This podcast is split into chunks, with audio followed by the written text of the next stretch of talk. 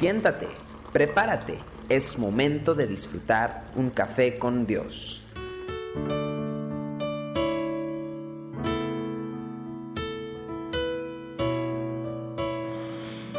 Hebreos capítulo 10, versículo 23. Así comienza esta mañana nuestro café con Dios. Mantengamos firme sin fluctuar la profesión de nuestra esperanza porque fiel es el que prometió. Muchas de las angustias que sufrimos en la vida cristiana no tienen que ver con lo que vivimos o las circunstancias adversas.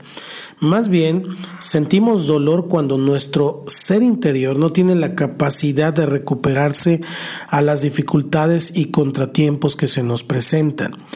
Si nuestro bienestar dependiera exclusivamente de un entorno agradable, pues habría pocas esperanzas de una vida plena para la mayoría de nosotros. El versículo de hoy nos anima a una firmeza interior que no descarta en momentos de desesperación la profesión de esperanza que alguna vez hicimos. La esperanza es un aspecto crucial de la vida cristiana. Por esto el apóstol Pablo oró por la iglesia de Éfeso para que los ojos de sus corazones fueran iluminados, como dice en el capítulo 1, versículo 18 de Efesios, alumbrando los ojos de vuestro entendimiento para que sepáis cuál es la esperanza a que Él os ha llamado y cuáles las riquezas de la gloria de su herencia en los santos. En Tesalonicenses felicita a la iglesia por su constante eh, tiempo en la esperanza, dice, acordándonos sin cesar delante del Dios y Padre nuestro de la obra de vuestra fe, del trabajo de vuestro amor y de vuestra constancia en la esperanza de nuestro Señor Jesucristo. La esperanza pues anima nuestro corazón porque trae consigo la promesa de cosas mejores.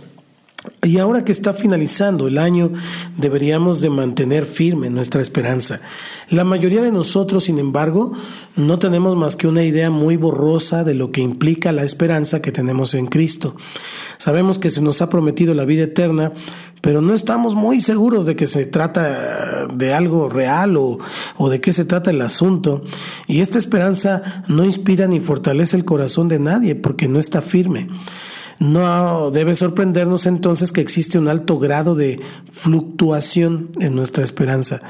Depende de las circunstancias y los sentimientos en los diferentes momentos de la vida. Cuando las cosas se presentan agradables, pues nuestra fe se mantiene firme. En tiempos de crisis, titubeamos entre la esperanza y la desesperanza. Note usted que el autor de Hebreos se desentiende completamente del tema de las particularidades de nuestra situación personal. Más bien dice que es el carácter irreprochable y absolutamente confiable de aquel que nos ha dado la esperanza lo que debe motivarnos a mantenernos firmes. No se trata de nosotros, pues, se trata de Él. Si Él ha prometido una vida plena y abundante para aquellos que creen, haciendo brotar en ellos ríos de agua viva, entonces Él es fiel para producir esto. Precisamente en este punto es que se derrumba la fe. En tiempos de crisis tendemos a cuestionar la bondad de Dios y su confiabilidad como nuestro guardador. Pero piense en las innumerables circunstancias en el desierto en que los israelitas cuestionaron el carácter de Dios. ¿Cuántas veces dudaron de las buenas intenciones del Señor para con ellos?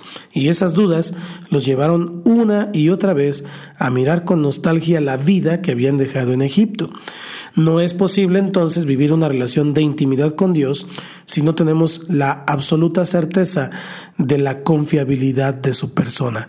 Por esta razón, el autor de Proverbios anima en el capítulo 3, versículo 5, fíate de Jehová de todo tu corazón y no te apoyes en tu propia prudencia. Yo te animo para que este próximo año que está por comenzar, no te fíes de tu corazón de una manera literal, sino que te fíes o confíes en la prudencia del Señor, en el corazón del Señor, porque Él es sabio, Él es el único que sabe qué hacer. La estrategia más efectiva que tiene el enemigo de nuestras almas es la de poner en tela de juicio la bondad de Dios. Pero usted y yo sabemos que no debemos movernos de la convicción que lo que ha dicho se cumplirá. Eso es lo que nos ha sostenido siempre. El que ha prometido es fiel para cumplir con su palabra en su vida. Que Dios te bendiga y deseo que este 2019 sea un año de grandes promesas cumplidas.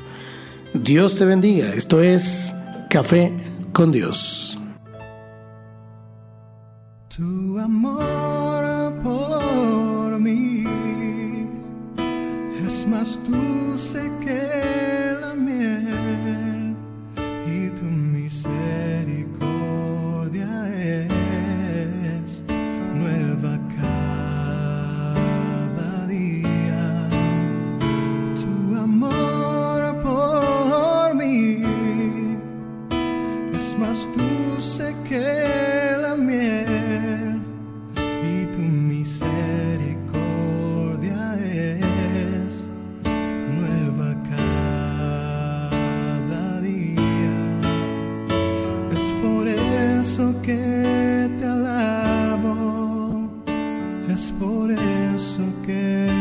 sirvo, es por eso que te doy todo mi amor.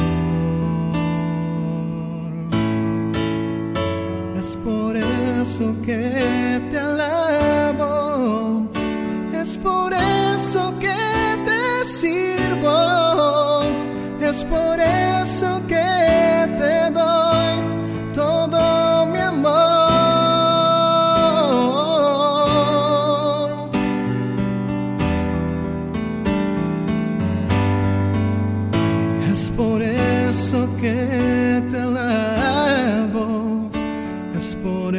eso que te sirvo,